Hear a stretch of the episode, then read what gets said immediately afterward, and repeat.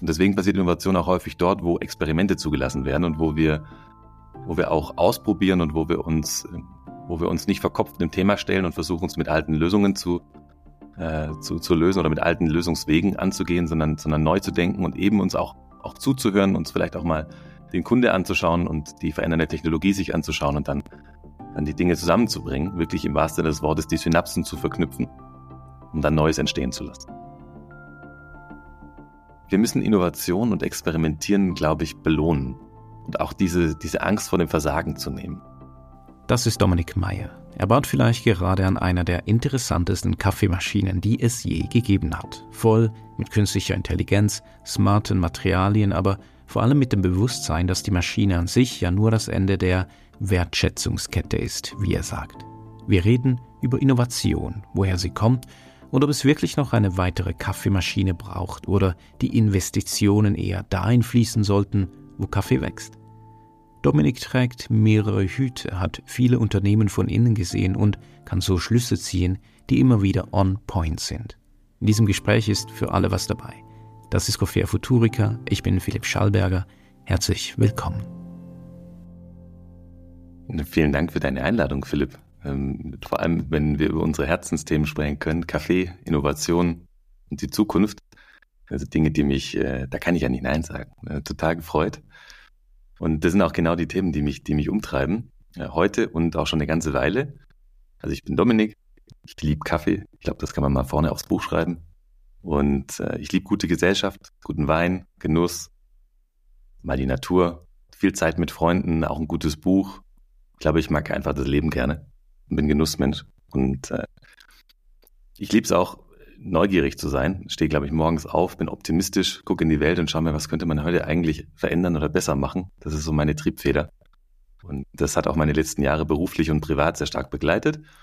Und ähm, ich darf das alles ausleben und das ist das Schönste daran. Einerseits so ähm, im Bereich der, als, als Gründer von Next Level Coffee, andererseits als Coach für junge Unternehmen, für, für Corporates, um sie im Bereich der Innovation fit zu machen und im Bereich von neuem Denken.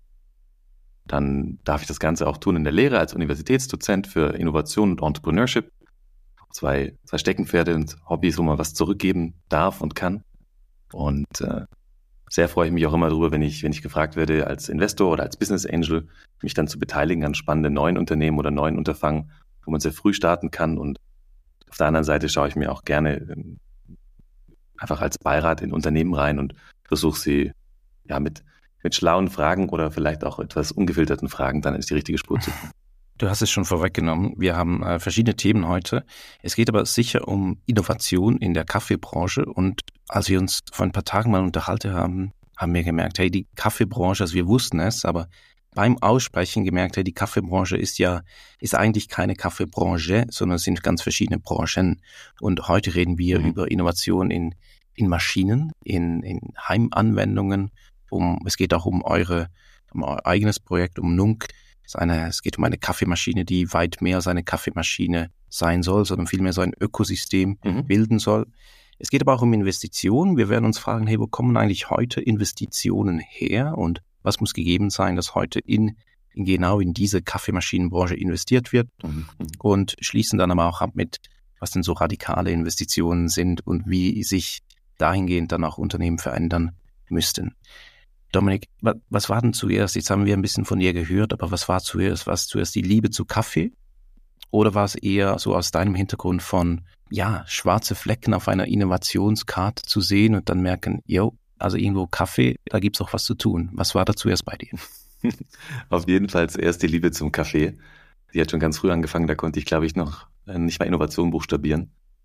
Ähm, Vielleicht erzähle ich eine kurze persönliche Geschichte. Wir hatten zu Hause so einen alten Saeco, oder jetzt ist er alt, früher war er ganz nagelneu, Saeco Vollautomaten stehen und äh, mein Dad hat extrem gerne viel Kaffee getrunken und mein Dad war mein Superhero und irgendwann habe ich mir gedacht, naja, wenn der so viel Kaffee trinkt, dann muss Kaffee dieses Superhero-Getränk sein. Also dieses Superheldengetränk und ähm, dieser Zaubertrank und so ist meine Liebe zum Kaffee auch sehr früh entstanden. Wir haben dann, ja, sobald man eigentlich durfte, am Kaffee genippt und Damals natürlich hat die Reise des, des Cafés begonnen und wie du selber weißt, wie wir alle wissen, gibt es da so eine, so eine Einbahnstraße im Geschmack des Cafés. Wir fangen dann an, trinken, äh, damals noch aus dem Vollautomaten die Bohnen, wo man nicht so genau wusste, was da, wo sie herkommen, wo sie draufstehen, war auch eine andere Zeit. Und so entwickelt man dann seinen Geschmack auf der Einbahnstraße. Und irgendwann mal kennen wir wahrscheinlich alle, will man gar nicht mehr zurück. Ja, und äh, irgendwann man vor einigen Jahren, ich glaube es ist sieben oder acht Jahre her, ähm, bin ich dann aufmerksam geworden auf die, die Landschaft der Siebträger und auf einfach äh, die Möglichkeiten, die sich auch im Spezialitätencafé oder in ähm, entsprechenden Cafés bieten. Und dann kommt man auf den Geschmack im wahrsten Sinne des Wortes und fängt an und tobt sich aus und, äh, und dann fragt man sich die ganze Zeit, Mensch, wieso schmeckt das denn bei dem so gut und so konsistent und bei mir zu Hause nicht? Wieso kriege ich das denn nicht in die Tasse?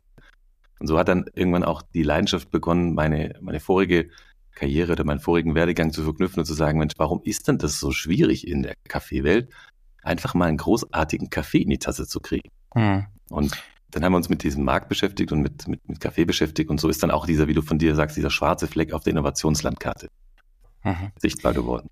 Da fällt mir gerade sowas ein, was ich kürzlich mal gelesen habe. Es hieß, was hat er gesagt? Kaffee ist etwas so wie Snapchat für Flavor. Also es gibt so eine, ja, also es gibt so ein Fenster, so ein klitzekleines Fenster, wo Kaffee richtig gut schmeckt. Und davor und danach ist äh, ist schwieriger, dahin zu kommen. Und das hat ja was total mühsames. Das ist ja das Mühsame bei Kaffee. Und deswegen bevorzuge ich manchmal Wein dann ich kann die Flasche aufmachen und die, die schmeckt dann so, wie ich möchte. Aber eigentlich, also ist das ja so eine, ich habe hab mir das eingestanden, dass Kaffee komplex ist. Ha? Und eigentlich ist es ja genau da. Wäre es doch toll, wenn das ein bisschen einfacher wäre. Und da seid ihr auch unterwegs mit eurer Mission. Aber bevor wir da hingehen, ähm, würde ich eigentlich gerne da anfangen, wo du dich auch selber ja, orientiert hast oder du dich selber da vorgestellt hast. Und zwar geht es um Innovation. Also du bist auch in der Lehre tätig. Du bist an mhm. verschiedenen Unis und unterrichtest da und machst aber selber jetzt eine, ein, ein Startup. Wo, wo passiert denn Innovation und wie passiert die? Oh, das ist eine sehr gute Frage. Ich glaube, die, die zu beantworten braucht man wahrscheinlich den ganzen Podcast, aber wir versuchen es mal. Ich glaube, Innovation hat erstmal ganz, ganz viele Betrachtungswinkel, von der man, wo man da drauf schauen kann. Aber die einfachste, die, die ich immer finde, ist immer dort, wo etwas Neues entsteht und wo man was besser machen will. Und das passiert normalerweise immer an den Schnittstellen. Also ich durfte in meiner, meiner Laufbahn jetzt sehr viele Unternehmen, also weit über 100, sehr intensiv betreuen in der Innovations, ähm, also nicht nur in der Lehre, sondern wirklich in der Anwendung und sehen, wie sie Innovationen machen, wie sie aufbauen. Habe da weit über 1000 Geschäftsmodelle und Ideen begleiten dürfen. Ich glaube 20.000 Menschen, 60 Länder, also wirklich. Und ich glaube, ich habe alles gesehen, was nicht funktioniert. Sagen wir es mal so. Ich weiß heute besser, was nicht funktioniert, als was mhm. funktioniert. Aber es passiert im Normalfall, Philipp, finde ich, immer in den, oder was ich, was ich gelernt habe und gesehen habe, immer in den Schnittstellen. Also dort, wo zum Beispiel Technik und Design sich küssen. Dort, wo, ähm, wo Engineering, also großartiges Engineering und, und tolles Verständnis für Nutzer zusammenkommen. Selten in den Silos.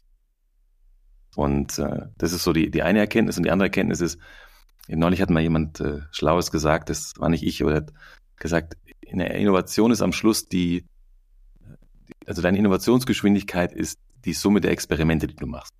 Mhm. Und deswegen passiert Innovation auch häufig dort, wo Experimente zugelassen werden und wo wir, wo wir auch ausprobieren und wo wir uns, wo wir uns nicht verkopft dem Thema stellen und versuchen uns mit alten Lösungen zu, äh, zu, zu lösen oder mit alten Lösungswegen anzugehen, sondern, sondern neu zu denken und eben uns auch, auch zuzuhören, uns vielleicht auch mal den Kunde anzuschauen und die verändernde Technologie sich anzuschauen und dann dann die Dinge zusammenzubringen, wirklich im wahrsten Sinne des Wortes die Synapsen zu verknüpfen, um dann Neues entstehen zu lassen.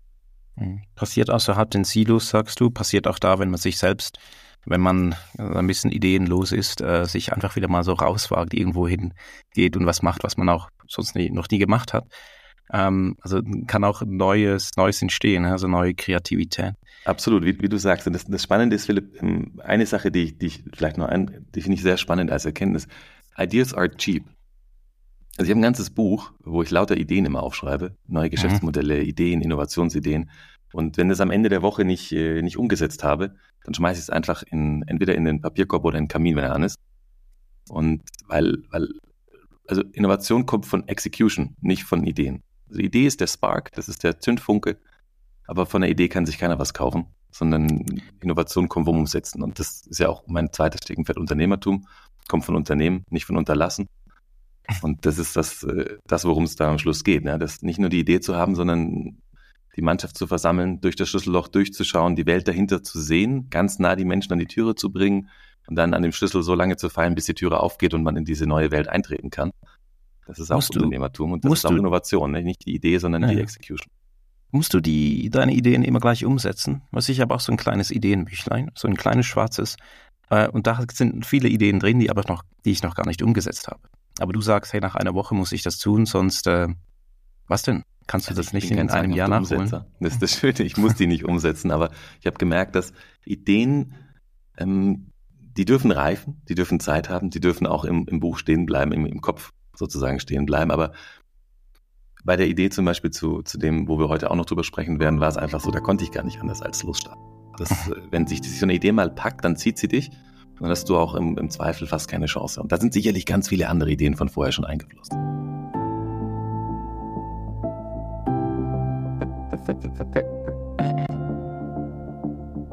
Zurück zur Innovation. Gibt's, kann man unterscheiden, gibt es gute Innovation, gibt es schlechte Innovation? Hat das irgendwas mit der, mit der Halbwertszeit zu tun? Also kann ich einen Rückschluss machen, eine gute Innovation kann ich nach Jahren noch erkennen, weil, weil der Effekt dann länger da ist? Oder die schlechte Innovation, die, die spüre ich vielleicht gar nicht? Oder würdest du da einen Unterschied machen? Das ist spannend, wie du, wie du drüber nachdenkst. Ähm, so habe ich noch nicht drüber nachgedacht. Für mich ist ja erstmal die, also die Innovations, ob es innovativ ist, liegt ja häufig auch, äh, wer bewertet das dann? Also liegt ja häufig auch im Auge des Betrachters oder dessen, der es als innovativ dann wahrnimmt. Ganz, ganz viele Dinge, die wir, die wir heute als selbstverständlich wahrnehmen, wie ein Kühlschrank oder, oder eine Spülmaschine oder dass der Staubsaugerroboter bei mir rumfährt oder sonstige Dinge im Haushalt zum Beispiel, sind ja hochgradig innovativ, wenn man mal zwei Generationen zurückschaut und mhm. das als selbstverständlich war. Das sind dann schon so sehr große Innovationen. Und wenn man sich heute die, die Veränderungen der künstlichen Intelligenz zum Beispiel mit den Large Language Models und generativer AI anschaut, AI anschaut, dann hat man, dann hat man einen der größten wahrscheinlich Innovationssprünge der Menschheitsgesichte gerade direkt vor unseren Augen.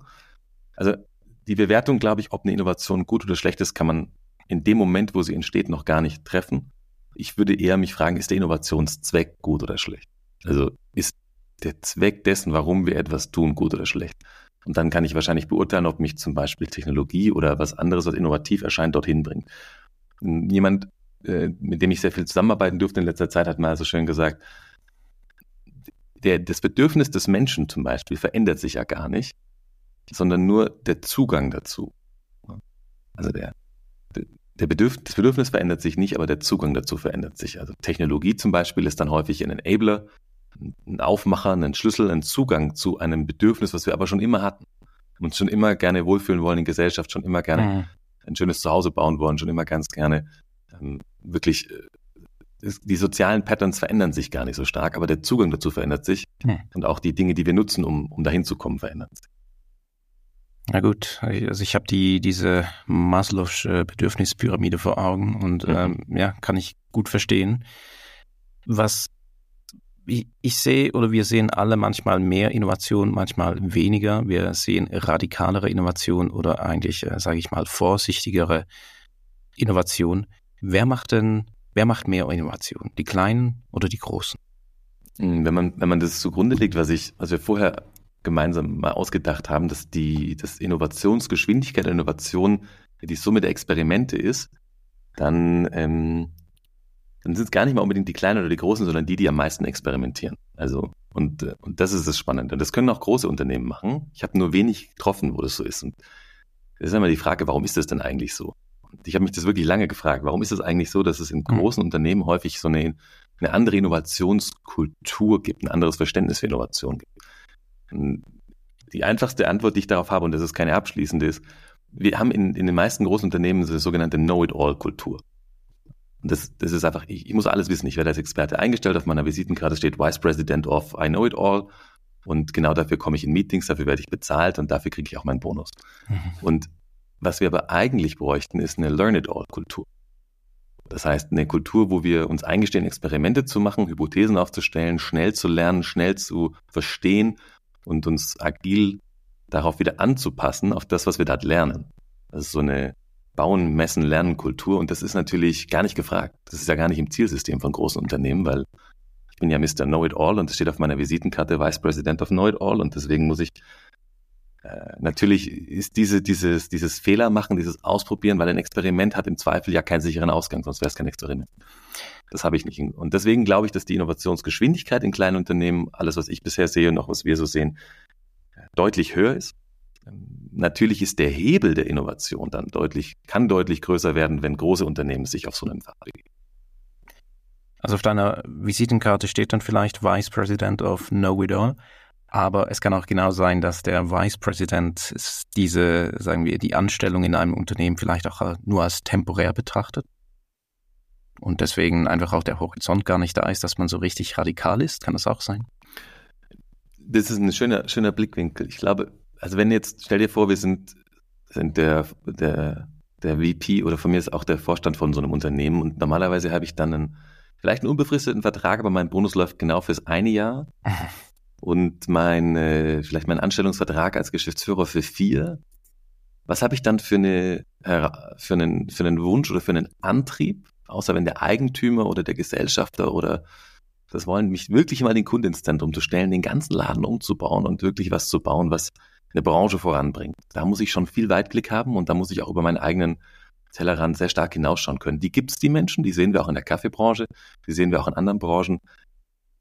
Das ist aber nicht der Normalfall. Mhm. Lass uns mal zu Kaffee wechseln.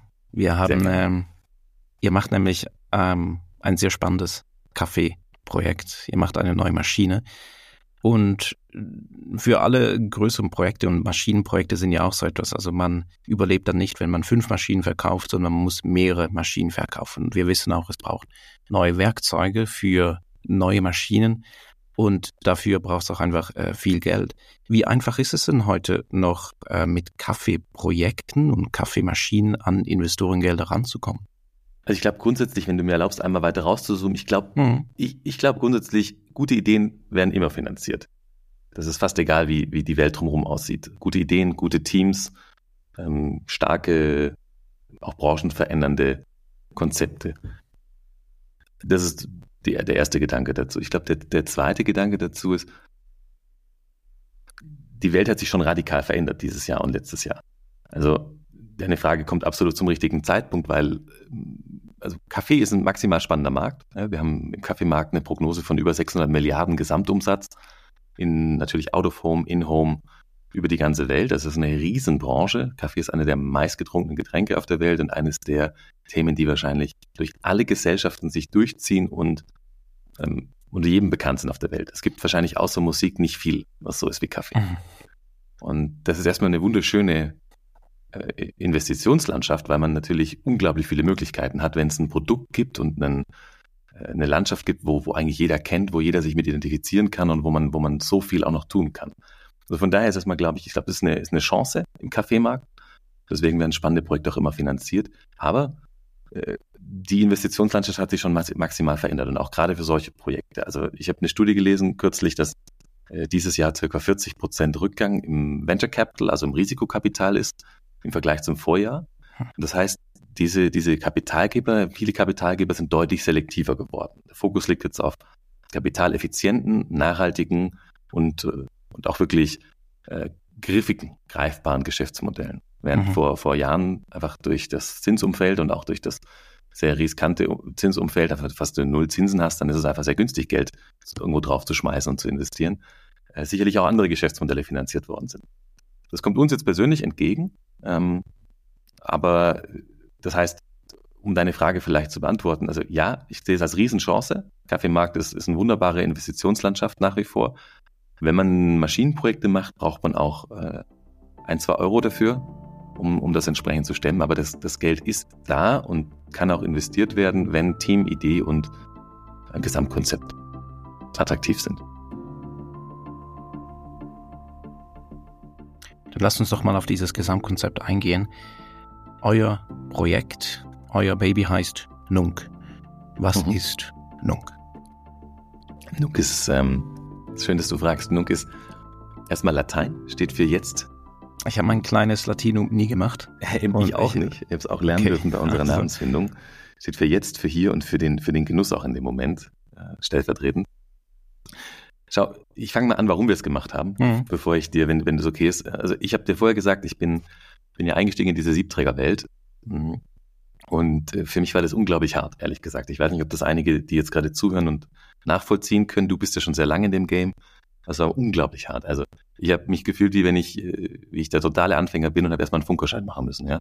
Mhm. Und äh, um überhaupt mal äh, loszusegeln. Und äh, meine Shots waren alles andere als konsistent und ich habe mich dann da hinge, hingebastelt und gewurstelt und ähm, äh, ob es jetzt gut heute ist oder damals war, weiß ich noch gar nicht, weil äh, Malgradeinstellungen und dann irgendwie hat der Puck nicht gepasst und die am Schluss sind äh, die Aufheizzeit am Morgen und dann ging das Wasser wieder leer und, und ich habe mir diese Welt angestanden und dachte, wieso muss denn das so unglaublich schwer sein? Mhm. einen guten Kaffee zu Hause zu kriegen. Ja. Und dann stellt man fest, naja klar, das kommt aus der Barista-Welt, dieser Kaffee zu Hause. Und der Barista hat natürlich im Normalfall eine professionelle Ausbildung dafür gehabt an der Maschine. Und diese Maschinen wurden einfach klein gedampft und jetzt nach Hause gestellt. Und so sehen sie auch aus und so fühlen sie sich auch an und das ist eine tolle Experience. Und das ist auch ein Lebensgefühl und es funktioniert auch gut, aber warum ist das denn so schwer? Und kann man das nicht besser zugänglich machen? Könnte man nicht diese Welt irgendwie wie schöner zugänglich machen, dass es nicht so schwer ist, richtig guten Kaffee wie im Lieblingscafé ähm, wirklich zu Hause zu genießen. Und für mich war es super schwer, zum Beispiel meine Frau trinkt, äh, trinkt nur Dekaf, weil sie sehr sensitiv ist. Ich glaube, du hast ja auch gerade deine Dekaf-Phase. Ja. Und ähm, sie ist also sehr sensitiv auf Koffein. Und ja, was mache ich dann zu Hause? Jetzt habe ich da irgendwann mal zwei Mühlen stehen gehabt, ne? Und das ist irgendwie so ein Bild in der Küche mit zwei Mühlen nebendran, weil man halt keine Bohnen wechseln konnte so einfach. Und dachte ich mir, bei Kapsel geht es doch seit 20 Jahren. Das ist ja irgendwie mhm. auch wild, diese, diese, diese, diese Welt des Kaffees mit der ganzen Bohne. Und äh, dann haben wir uns, äh, ich habe meinen Röster dann gesprochen, der hat gesagt, naja, für mich ist es eigentlich absurd, weil ich komponiere da so einen, also ich krieg die, die grünen Bohnen, die sind wirklich handausgewählt, wirklich so viel Arbeit steckt da drin. Und jetzt bekomme ich die, ich komponiere so ein richtiges Violinkonzert, ja. Also du bist ja selber Röster, Philipp, du weißt, wie das ist. Das ist wirklich, man macht sich da richtig Gedanken. Dann nimmt jemand dieses Violinkonzert und versucht es zu Hause mit dem Schlagzeug nachzuspielen. Und das ist halt so, es ist so eine, wie du vorher beim Wein gesagt hast, das ist so diese letzte Meile im Café ist einfach, vor allem zu Hause, die ist nicht, die ist nicht sicher, die ist völlig unsicher, da kann alles passieren oder nichts. Und wenn man sich mal diese Einbahnstraße des Geschmacks anschaut, dann geht's halt genau da verloren. Alles ist konsistent, alles ist professionalisiert bis zu Hause. Und da geht's dann halt irgendwo, entweder kriegt man die Qualität nicht raus, weil man den Vollautomaten verwendet, äh, wo vieles der, viele der Geschmackssachen gar nicht gelöst werden können. Und dann, dann hat man es in der Tasse und denkt sich, hm, so schmeckt's aber nicht in meinem Kaffee, wo ich den Kaffee jetzt gerade geholt habe. Ne? Genau, und das war so der ganze Ursprung. Und dann hat ich meine, meine Co-Founder 2021, den Markus und den Marius, äh, kennenlernen dürfen und wir sind auf die Reise und hatten eigentlich genau das gleiche Problem. Und gesagt, hey, das kann doch nicht wahr sein. Lass mal versuchen, das zu lösen. Dann haben wir versucht, ne, das Ganze zu lösen, wollten eigentlich keine Hardware bauen. Ähm, haben wir festgestellt, das geht aber nur mit Hardware. Also diese letzte Meile kann man nicht mit Software lösen oder nur mit Software, aber in der Kombination zwischen Hardware, Software und Daten, das könnte richtig viel Spaß machen. So, das war jetzt der Einstieg. Und was ist Nunk? Das war deine eigentliche Frage. Ich ganz kurz. Ganz kurz, ganz hier ja. noch. Also eigentlich geht es darum, dieses Gefühl, das du kennst in einer Kaffeebar, die du magst, von sagen wir, Profi-Equipment und Profis zubereitet. Warum kann ich das zu Hause nicht tun? Also so, sehr, das war so der Antrieb. Okay. Genau, genau so. Und, und, wie hast du denn Marius und Dominik getroffen, deine Co-Founders? Den, den Markus und den Marius. Tatsächlich habe ich die, äh, hab ich die beiden treffen dürfen ähm, auf einer tatsächlich auf einer Silvesterfeier. Also Marius eigentlich schon etwas länger. Okay. Er hat äh, Luft- und Raumfahrttechnik studiert und dann promoviert, war dann im NASA Ames Projekt und, und viel unterwegs im Technikbereich und äh, später auch im, im künstlichen Intelligenzbereich, bevor es en vogue war. Und den habe ich über meinen, meinen großen Bruder kennenlernen dürfen, dass sie zusammen studiert haben. Den kenne ich also schon etwas länger.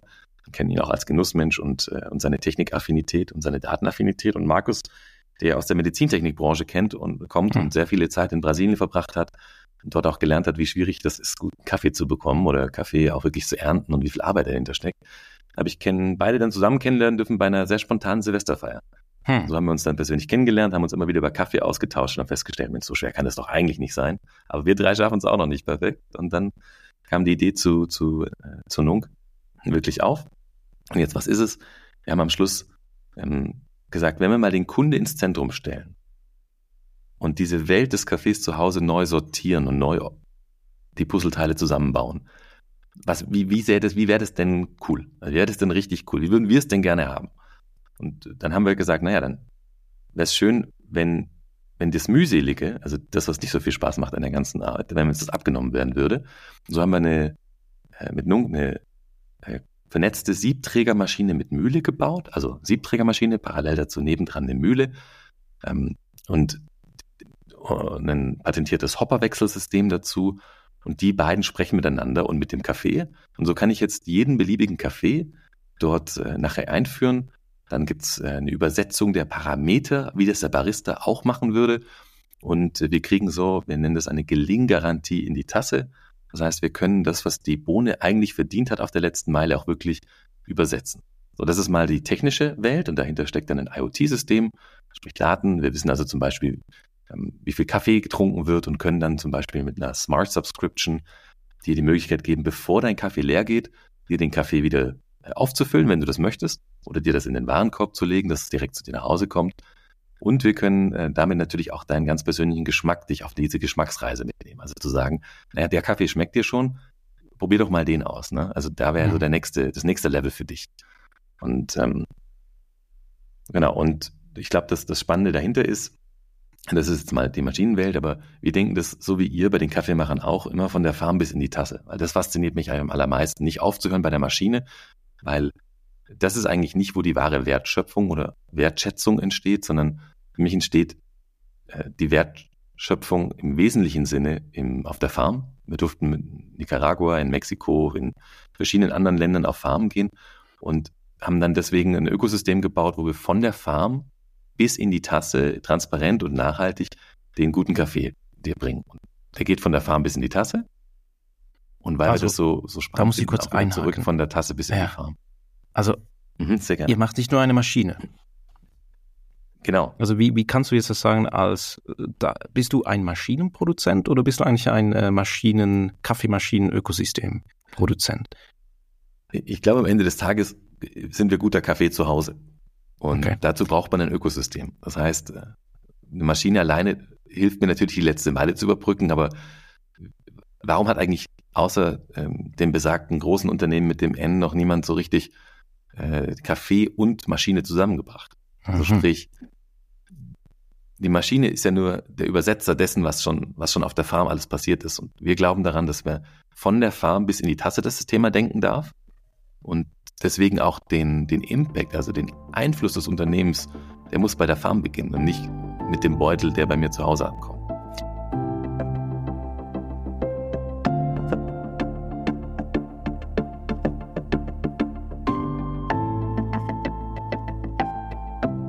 Heißt also, ihr bietet in, in, im Nunk-Paket äh, geht es nicht nur in Anführungsschlusszeichen um die Maschine und die Mühle, sondern ihr bietet eben auch noch ausgewählte Kaffees an. Genau richtig. Okay, also es ist wirklich wie, du hast es jetzt selber ein Spiel gemacht, es ist eigentlich wie Nespresso, aber mit ganzen Bohnen und einer anderen Maschine, mit einer Siebträgermaschine und mit einer Mühle.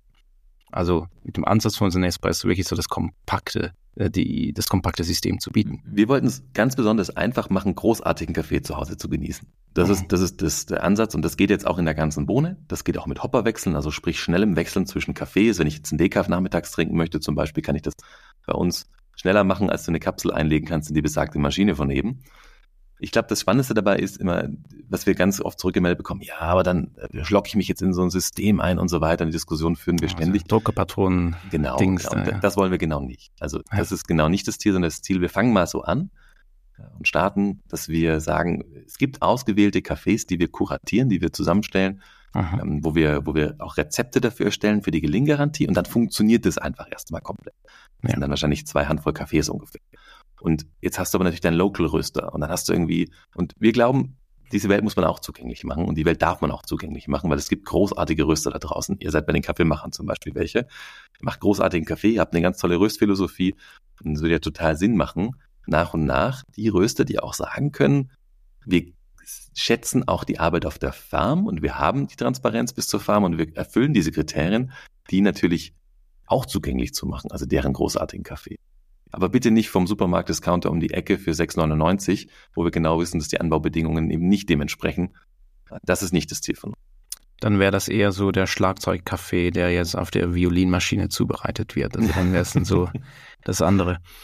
Genau. Wenn man heute jetzt eine Kaffeemaschine baut oder eben ein Kaffeemaschinen-Ökosystem, du hast ja schon gesagt, ihr habt einen, ich kann so sagen, einen Raketenwissenschaftler an Bord, ihr habt Medizintechniker an Bord, ihr mhm. habt ein echt buntes Team von ganz vielen Hintergründen und das überrascht mich überhaupt nicht, wenn ich dir zuhöre und du sagst, hey, Innovation entsteht an Schnittstellen. Also ihr habt dieses Team ja auch ähm, absichtlich so zusammengestellt, nehme ich an. Was sind das für Menschen, die da sich so in der Entwicklung von Nunk äh, befinden? Du hast es genau auf den Punkt gebracht. Wir haben uns, stell dir so einen runden Tisch vor, wo du alle Disziplinen zusammenbringst.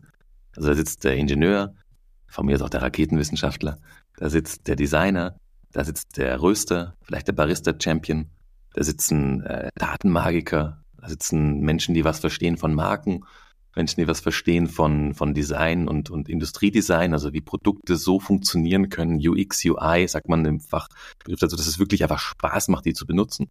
Wenn man die alle Menschen mal um einen Tisch stellt und alle ihr Ego zu Hause lassen und sagen, ich höre jetzt einfach mal zu und ich stelle den Kunde da ins Zentrum, also den Menschen, der zu Hause großartigen Kaffee haben möchte, wie müsste man es dann bauen?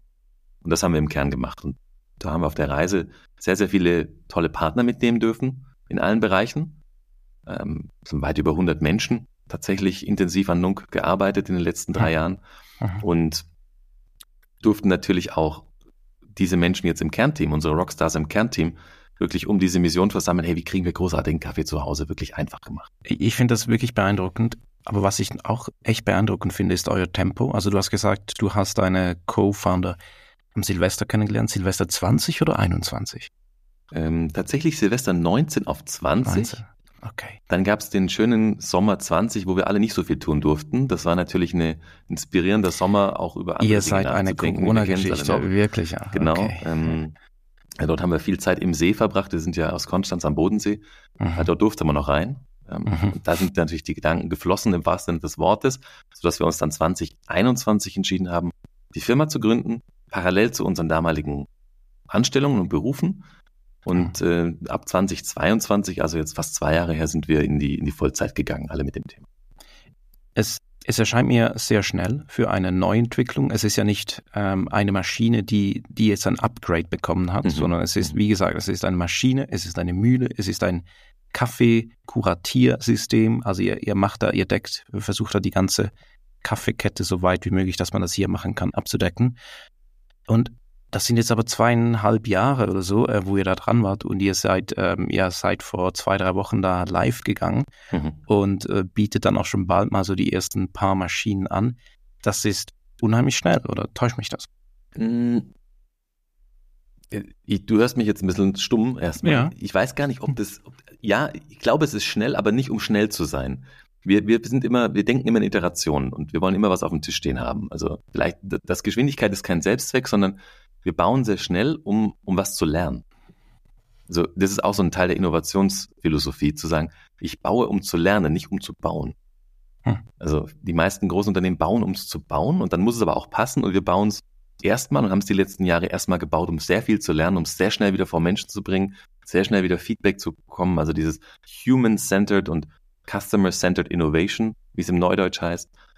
Das haben wir wirklich äh, gelebt. Das steht eigentlich jeden jeden Monat ein neuer Prototypenstand äh, stand auf dem stand auf dem äh, auf dem Tisch, wo man wieder ausprobieren kann, wo man wieder Menschen dran lassen kann, wo man wieder lernen kann und wirklich auch sein Ego eben zu Hause lässt und sich das Feedback anhört, damit es richtig richtig gut wird. Und das ist unser Anspruch und das haben wir gemacht. Und ich glaube, wenn man so denkt und handelt und dann großartige Menschen an Bord holt und das durften wir, da bin ich sehr dankbar dafür, dann kann man auch schnell vorangehen. Aber wie gesagt, nicht um schnell zu sein, sondern um, um mhm. viel zu lernen.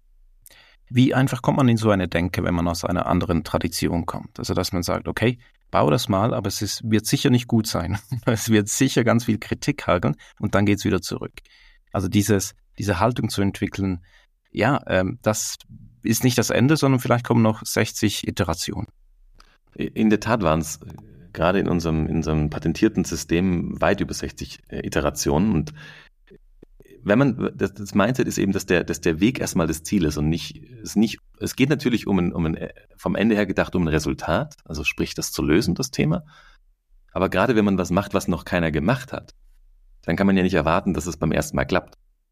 Und ähm, äh, Wichtig ist aber auch, Philipp, das, das nochmal vielleicht zu betonen, dass das nicht, dass das richtig äh, rüberkommt. Man, man macht es so lange, bis man weiß, was man machen möchte. Mhm. Und dann lockt man es aber auch ein und dann geht das Ganze, und das ist bei harter Entwicklung tatsächlich so den ganz normalen oder fast ganz normalen Qualitätssicherungs-, TÜV, CE, Konformitäts- und so weiter Check. Also wenn man auf der ersten Phase der Reise wenn man Innovation betreibt und sehr schnell Dinge ausprobiert, da geht es genau um so eine Art zu denken und dann irgendwann mal fällt man den ganz normalen Pfad und den haben wir auch schon hinter uns, wo man dann einfach die Entwicklung macht und dann auch wirklich industrialisiert. Und da kann man nicht so rasend viel abkürzen. Da kann man ein paar schlaue Tricks machen und Moves machen, aber das, das kann man nicht wirklich reduzieren und abkürzen. Erst eher die erste Phase, wirklich zu wissen, was man will, ein Bild der Zukunft zu bauen und von da ab zurückzudenken, alle dann um einen Tisch zu versammeln und das Ego zu Hause zu lassen, eine Kultur zu bauen, die auf schnelles Lernen und Experimentieren aus ist. Das war, glaube ich, eine der, der Knackpunkte und eine der, der wesentlichen Geschwindigkeits- und auch Spaßtreiber tatsächlich. Ich mhm. finde das super schön zu, zu erkennen, dass ein Experiment nicht funktioniert. Hm, wie kann man sowas entwickeln? Ich mache dir mal ein Beispiel. Ähm, wir müssen Innovation und Experimentieren, glaube ich, belohnen und auch diese, diese Angst vor dem Versagen zu nehmen. Äh, ein befreundeten Freund von mir, der hat ein Buch geschrieben, ähm, das Future Ready Mindset. und der, der war lange, sehr lange bei Google und im Wesentlichen geht es da, geht's darum, wenn man, wenn man so möchte, ähm, dort wird zum Beispiel der, der, der Pinguin belohnt, da gibt es den Pinguin Award. Also der Pinguin, der erste, der von der Eisscholle springt ins riskante Wasser und dort versucht, der, den neuen Fischfarm, Fischfang äh, zu, zu finden, der, ähm, der wird belohnt, wenn er wieder zurückkommt und wird, der wird applaudiert. Der kriegt den Pinguin Award. Äh. Mhm. Und wenn du in den USA zum Beispiel, ich habe eine Zeit lang äh, in den USA leben dürfen, in Kalifornien, wenn du dort jemanden, also wenn du in Deutschland jemanden ein, ein, Bild von einem Auto zeigst und das ist komplett äh, ein Auto wirklich gebaut hast und das ist wirklich perfekt und das fährt toll und das ist ein Prototyp und dann guckt er auf die Radkappe vorne links und sagt, boah, aber ich bin mir nicht so ganz sicher, ob ich investieren sollte, weil diese Radkappe vorne links, die ist nicht so schön und da ist noch ein kleiner Macken. Das sollte man noch mal überlegen. Und in den USA kannst du mit einem Bild von einem Auto oder mit, sogar mit einem Bild von einer Radkappe hingehen und sagen, guck mal, das will ich bauen. Dann sagen die, okay, where can I fund it? Also ich also hätte fast gewettet, dass du noch auf, äh, auf, auf die USA kommst, also so mit dem, ja, mit der Fehlerkultur, mit in dem Fall aber auch äh, Mut, Innovationskultur. Und du hast jetzt einen krassen Kontrast da. Ähm, wie, wie ging dir denn das, als du zurück nach Deutschland kam? Also hast du das auch gerade gespürt? War das irgendwie so, uff, war das so, so ein Dämpfer oder so in, in, die, in der Hinsicht? Ähm, ich bin nicht so ein Mensch, der sich dann irgendwie, der dann irgendwie den Dämpfer sieht. Ich bin ja, habe ja vorher gesagt, ich bin ja Optimist mit Hang zum Selbstbetrug gefühlt. Und äh, das ist, für mich war es eher so, diesen, diesen Optimismus, ähm, den habe ich direkt drüber mitgenommen. Und das ist auch das, warum ich so gerne unterrichte und warum ich jetzt auch äh, mit Next Level Coffee, also Nunk, mit unserem Projekt und, und auch in Innovation und in den, in den Coachings für junge Unternehmen, das, das, ich nehme das einfach genauso mit, weil wir können das so viel lernen von. Das ist so eine schöne Haltung zu sagen, ihr lasst uns ein Experiment bauen, lasst es uns so schlank wie möglich bauen, lasst uns ausprobieren und sehr schnell lieber lernen, ob es funktioniert oder nicht, als statt alles zu tun, damit keiner merkt, dass es nicht funktioniert, Millionen draufzuschmeißen und dann am Markt zu merken, dass es doch nicht funktioniert. Das ist ja, das ist ja nicht besser. Deswegen, äh, ich habe es eher mitgenommen, äh, bin da jetzt nicht den Kopf in den Sand gesteckt, sondern ganz im Gegenteil eher gesagt, hey, das ist doch ein tolles Mindset, lass doch einen Teil davon, nämlich der, der zur deutschen Kultur oder zur zentraleuropäischen Kultur passt, einfach hier mitnehmen und, und hier vorleben. Also die Maschine kommt dann Mitte 24 so etwa, habt ihr so angekündigt. Also man, dann, man kann die schon sehen und auch schon anfassen ja. und auch sich vorbestellen jetzt im Dezember. Mhm. Das geht schon. Und ähm, die ersten Maschinen werden wir dann 24 ausliefern, genau. Ja. Du, jetzt musst du dir etwas gefallen lassen. Und zwar, Gerne. Mh, kennst du die Hanna Neuschwander von äh, World Coffee Research? Ich kenne sie nicht persönlich, so, aber ich weiß, wer sie ist, ja. Ja, die hat so einen ziemlich berühmten Recode-Talk, ähm, also so auf einer Konferenz. Und da redet mhm. sie dann auch so, wie viele neue Patente es gegeben hat in den letzten 20 mhm. oder 30 Jahren auf Brühköpfe oder ähm, Siebträgermaschinen. Und ich glaube, es sind weit über 2000. Und vergleicht das aber mit den neu angemeldeten Patenten für Kaffeevarietäten. Und das sind es irgendwo über 100. Also die Innovation passiert eigentlich da, ganz weit weg vom von der Quelle. Denn die Quelle, dass du überhaupt eine Kaffeemaschine, dass es eine Kaffeemaschine brauchst, ist ja, ist ja Kaffee. Und da, bewegt, da macht sie das Argument, hey, die, die ganze Kaffeemaschinenindustrie oder die ganze Industrie, die nachgeschaltet, nach der Produktion kommt, die bewegt sich auf verdammt dünnem Eis und fragt dann, wo müssen eigentlich die Investitionen hin? Und deswegen muss ich dich jetzt fragen, braucht es noch eine neue Kaffeemaschine oder braucht es eigentlich mehr Investitionen da, wo der Kaffee herkommt? Das ist eine, sehr gute Frage. Ich glaube, ich habe da gar keine finale Antwort, noch nicht lange genug drüber nachgedacht. Aber ich glaube, sie hat recht am Schluss, weil, wäre meine erste Antwort, weil oder lass mich es anders anfliegen. Ich, ich glaube sogar beides. Ich glaube, das kann man nicht mit entweder oder beantworten, sondern man sollte das sollte die, die Klammer auf beiden Seiten setzen. Nämlich auf der einen Seite ist der Zugang zu gutem Kaffee und der Zug, warum so viel Kaffee vielleicht auch sich verbessert, ist ja aus, aus Konsumentensicht. Also hm. äh, der, der, Köder muss dann dem, dem, dem Fisch schmecken, nicht dem Angler am Schluss. Und deswegen gibt es wahrscheinlich auch so viel Innovation auf dem Bereich, weil dort ist natürlich ein großer Markt und dort gibt es auch das Zahlungsverhalten, die Zahlungsbereitschaft. Aber wir sehen halt einen großen Disconnect. Also ich habe neulich eine Studie gelesen, dass in UK, ich meine, es waren 49 Prozent der Menschen nicht wissen, dass Kaffee eine Frucht ist.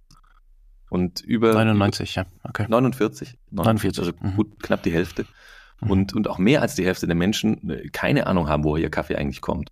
Mhm. Und das sind jetzt erstmal Zahlen, die wahrscheinlich allen uns gar nicht so erschrecken, aber die große Aufgabe muss ja sein, genau das zugänglich zu machen und zu sagen, komm, ich erzähle dir die Geschichte dahinter. Wir, wir, ohne mit dem Finger zu zeigen, wir schauen mal, wo dein Kaffee herkommt, wo dieses tolle Produkt gemacht wird, wie viel Arbeit dahinter steckt, wer da auch dahinter steht, wie der, wie der Zugang, diesen Zugang zu machen, nicht nur zum Geschmack und zu, zu dem Erlebnis in der Tasse, sondern auch zu der Geschichte dahinter, zu den Menschen dahinter. Und ich glaube, wenn wir das schaffen, wenn uns das gelingt, dann wird auch mehr und mehr der Wertschätzung, ich rede ganz gerne von der Wertschätzungskette statt der Wertschöpfungskette, also in dieser Wertschätzungskette werden wir den Wert auch besser wieder verteilen. Und dann, das sieht man jetzt schon kommen, werden auch Investitionen in den Teil der Wertschätzungskette fließen. Und da freue ich mich schon drauf, weil da ist genau wie du sagst noch so viel zu tun. Ich glaube, da stehen wir ganz am Anfang und das ist auch das Schöne an Innovation. Das Rad hört ja nicht auf, sich zu drehen. Jetzt sind wir so ein bisschen eingetaucht, was du, was du als Person so gut findest, wo, wo du dich einsetzt, wo deine Ideen herkommen, aber was du auch als Unternehmer machst. Und du hast einmal ganz kurz gesagt, vor, weiß nicht, vor 21 gefühlten Sätzen, das hat noch keiner gemacht. Und warum hat denn das noch keiner gemacht, was ihr jetzt macht? Also eine Maschine, eine Kaffeemaschine nicht als pure Kaffeemaschine zu verstehen, sondern wirklich zu sehen, nein, wir sind Teil einer, einer ganzen Kette und du, ich finde das sehr originell, du sagst immer die Wertschätzungskette, also ihr als Nunk oder eben als Maschinenhersteller oder als Systemhersteller seid eben Teil davon und ihr seid nicht das, das Ende der Kette. Und, und ihr packt da ganz viel AI rein, ganz viel künstliche Intelligenz. Ähm, ihr habt verschiedene Ingenieure aus verschiedenen Hintergründen und kreiert dadurch etwas Neues. Und du hast es selber gesagt, warum das noch keiner gemacht hat. Ähm, ich kenne ganz wenige Maschinen, die so aufgeladen sind mit ganz verschiedenen Technologien. Die, die, die sehe ich jetzt vor allem so auf Kickstarter-Projekten. Aber ihr macht da legt einfach nochmal seine Schippe drauf. Wieso denkst du, seid ihr da so die Ersten? Das ist eine echt gute Frage. Das habe ich mich auch gefragt. Deswegen bin ich ja da reingegangen in die Welt, weil ich das so spannend finde, dass das noch keiner gemacht hat. Ähm, da muss schon viel zusammenkommen, glaube ich. Also viel, viel Glück, viel, viel richtige Zeitpunkt, viel, auch viele Menschen, die irgendwie, also Ideen entstehen ja meistens nicht alleine, sondern in einem Raum und die werden dann häufig in einer Person zugeschrieben, aber meistens sollte man sie eigentlich in einem Raum zuschreiben. Sagt, mein Co-Founder, der Marius, immer gerne, weil Ideen entstehen ja nicht im luftleeren Raum, sondern meistens, wenn Synapsen sich verschalten und so weiter. Also man müsste wirklich die anderen fragen oder die, die es nicht gemacht haben, warum es noch nicht passiert ist. Für uns war es sehr natürlich zu sagen, wie wäre es denn cool? Wie müsste man es denn bauen? Welche großartigen Menschen braucht man dafür und wie soll diese Welt aussehen? Dann haben wir sie aufgemalt und jetzt bauen wir sie. Also für uns war das das Natürlichste, das jetzt so zu bauen, aber ähm, ich kann es ja gar nicht beantworten. Ich glaube, äh, einerseits vielleicht. Ich habe schon eine Idee. Ich hätte eine Idee. Schieß mal los, vielleicht hast du ja, eine Idee. Ihr seid ja, ihr kommt nicht aus dem Kaffee. Also ihr habt andere Hintergründe und ihr baut nicht seit 20 Jahren Kaffeemaschinen. Könnte es nicht sein, dass ähm, eure, ich, ich, ich meine, gut, passt jetzt nicht ganz die Analogie, aber eure jugendliche Herangehensweise an Kaffee, weil ihr nicht so drin da so verheiratet sind in der Branche, sondern mh, hm, zuerst Kaffeetrinker wart und jetzt aber äh, Player seid im Kaffeespiel, dass das vielleicht geholfen hat, also so ein, ein anderer Fokus äh, zu haben, auf Kaffee zu schauen? Ja, das ist ein sehr schöner Gedanke und das stimme ich dir uneingeschränkt zu. Das, ich mache dir mal eine kleine Anekdote vielleicht aus dem, aus dem Gründerherz heraus, weil dann, dann ist vielleicht auch für alle spannend, die zuhören. Also wir sind mit dieser Idee damals, als wir die hatten, zu einigen Menschen gegangen, die selber in dem Kaffeebereich tätig sind. Also ja, okay. Maschinen bauen, Mühlen bauen und so weiter. Ja. Und uns wurde eigentlich ziemlich höflich und freundlich und auch bestimmt gesagt, dass das ja Quatsch ist und dass das gar nicht geht. Also ja. das kann man nicht lösen. Braucht er gar nicht drüber nachdenken. Das lösen wir nicht, das kann man nicht lösen. Das hat schon, hat, haben wir schon immer so gemacht und das wird ja auch nicht funktionieren. Und ich habe mich immer gefragt, warum eigentlich nicht? Also diese Antworten kamen immer aus einer sehr eindimensionalen Perspektive, nämlich aus der Hardware. Und ist ja klar, wenn man das über Hardware versucht, dann macht mhm. man es ähnlich wie die Autohersteller früher oder wie heute noch viele Autohersteller, dann baut man halt Hardware. Und äh, der besagte Unternehmer aus, aus glaube ich jetzt Texas, früher Kalifornien, der diese Elektroautos baut, hat uns ja schon gezeigt, dass man, wenn man, wenn man eigentlich eine Software in den Kern stellt und sagt, ich baue dann die Hardware drumherum sozusagen, dann kommt man ziemlich weit. Und ähm, dann hat man ganz andere Möglichkeiten von Over-the-Air-Updates, die wir bei der Nunk haben, über die Möglichkeit der Personalisierung, des Geschmacks, des Auto-Shop-Profilings und was da alles kommt. Da kann man so viel tun, aber nicht, wenn man es halt nur in Hardware denkt. Und ich glaube, da stimme ich dir zu, Philipp, das ist schon, man muss es in Hardware denken, man darf es in Hardware denken, man darf es auch in Software denken, man darf es auch in Daten denken und vor allem darf man es von Farm zur Tasse denken und zurück, von der Tasse wieder in die Farm und man darf es denken mit dem Nutzer im Zentrum. Und das ist so das, was, glaube ich, das war der ausschlaggebende Punkt, weil wir haben uns einfach nicht im Zentrum gefühlt. Ich habe mich so gefühlt wie, warum baut denn jemand nur graue Boxen und stellt sie hin? Und warum, wenn ich ein Problem habe, wieso ist denn das so kompliziert? Das habe ich nicht verstanden. Und das war so diese, glaube ich, genau dieser jugendlich unbedarfte Blick auf die Branche zu sagen, Mensch, wieso macht das noch keiner? Und uns dann einfach zu versuchen.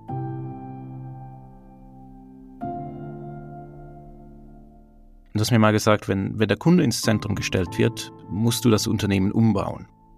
Ähm, umbauen ist meistens schwieriger als Neubauen.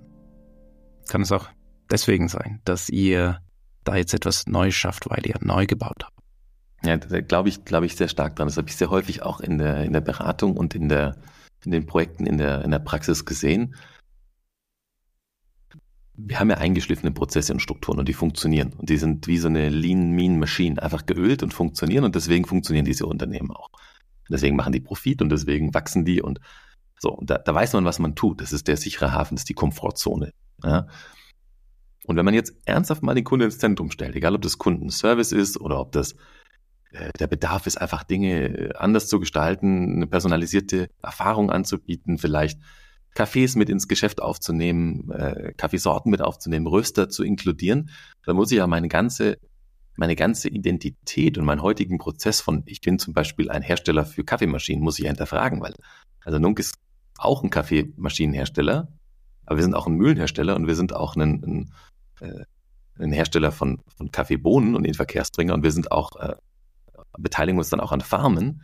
Ähm, und am Schluss machen wir das ja alles aber nur, um ein großartiges Erlebnis in die Tasse zu bringen und diese Wertschätzungskette wieder richtig zu sortieren. Und wenn du es halt so rumdenkst, dann ist manchmal Neubauen tatsächlich einfacher als, als Umbauen. Und deswegen werden häufig disruptive oder größere Innovationen auch außerhalb des Kerns dann stattfinden. Ich bin gespannt. Einerseits darauf, wie die Maschine ankommt andererseits darauf, ob das nun eine Zeitenwende ist, wie Kaffeezubereitung verstanden wird. Die Idee von Nunk bricht mit der Romantik, die viele mit Kaffee heute noch verbinden. Da bin ich froh, tue ich mich persönlich doch wirklich schwer, wenn wir Kaffee romantisch behandeln. Kaffee machen zu Hause soll einfacher werden mit Dominiks Projekt. Ob durch die ganze Technologie der Abstand zur Kaffeefarm wirklich kleiner wird, muss sich beweisen. In den letzten zwei Jahren hat sich enorm viel getan auf dem Espresso-Maschinenmarkt. Wir sind da in einer Zeitenwende. In dieser wird es immer schwieriger, sich gegen neue Entwicklungen zu wehren und an alten Technologien festzuhalten. Fette, schwere, energieineffiziente Maschinen werden zwar immer ihre Fans haben, aber diese Art der Maschine ist vom Aussterben bedroht. Innovation, so habe ich heute gelernt, passiert da, wo es Schnittstellen gibt. Mein Wunsch wäre, dass irgendwann Kaffeeproduzenten und Maschinenhersteller zusammen eine Maschine machen. Das wäre auch eine Schnittstelle und eine, die Anfang und Ende zusammenbringt. Wir hören uns.